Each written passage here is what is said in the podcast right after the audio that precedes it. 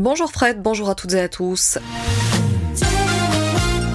FM, l'actu près de chez vous.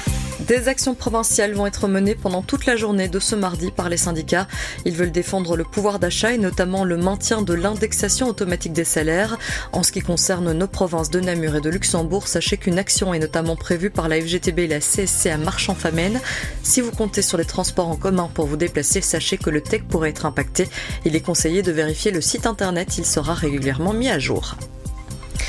La province de Luxembourg est souvent prisée par les mouvements de jeunesse pour leur camp estival. Actuellement, 420 groupes, tous mouvements de jeunesse francophone confondus, cherchent encore un endroit de camp à louer, indiquent nos confrères de la Meuse. Cela correspond à 18% des groupes, soit 17 300 enfants tout de même.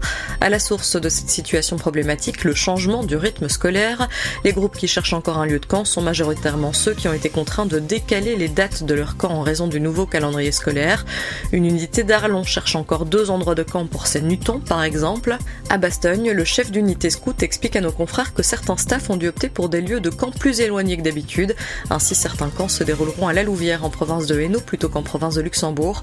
D'autres rondes ou meutes n'ont pas d'autre choix que d'écourter leur camp, indiquent encore nos confrères. Et puis, autre conséquence de cette situation, les prix des lieux de camp explosent. L'ASBL à tout camp donne quelques conseils pour trouver un lieu de camp. Aller plus loin que la province, comme l'évoquaient nos confrères, il y a par exemple des lieux de camp en Brabant-Wallon. Elle conseille aussi de contacter directement les communes afin de savoir si elles ont des lieux à proposer comme des écoles, des infrastructures sportives ou encore des salles communales, des endroits de camp parfaits car ils possèdent tout ce qu'il faut pour accueillir les groupes, indique l'association.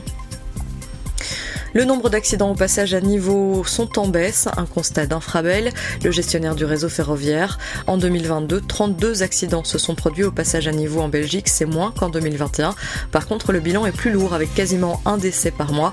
En province de Namur, une personne a perdu la vie à Andenne. Les faits remontent à mars dernier, rappellent nos confrères de la Meuse. Ils se sont produits au passage à niveau de la rue Rep. Un véhicule avait heurté un train de liaison entre Liège et Namur. Le conducteur du véhicule n'a pas survécu.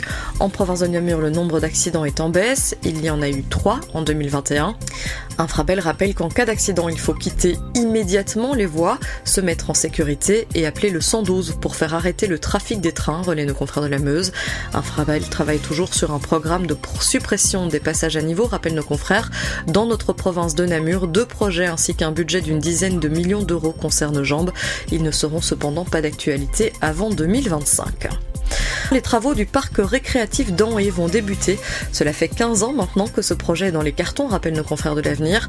Plusieurs niveaux de pouvoir sont impliqués dans le projet, ce qui explique entre autres cette situation, indiquent nos confrères. Le chantier va durer 300 jours, il doit débuter lundi. La fin est prévue pour l'été 2024.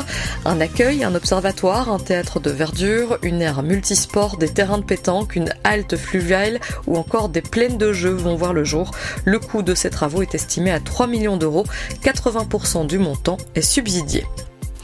Enfin, la 9 édition du grand nettoyage des rues, des cours d'eau et des chemins de campagne aura lieu du 23 au 26 mars prochain, et ce partout en Wallonie et donc dans nos provinces.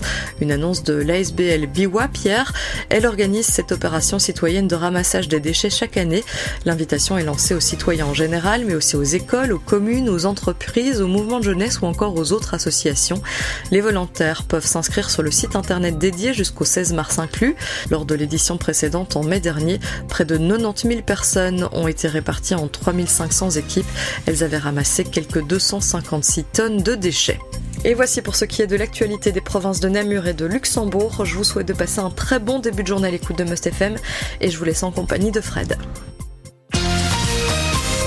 L'info proche de chez vous, aussi sur mustfm.be.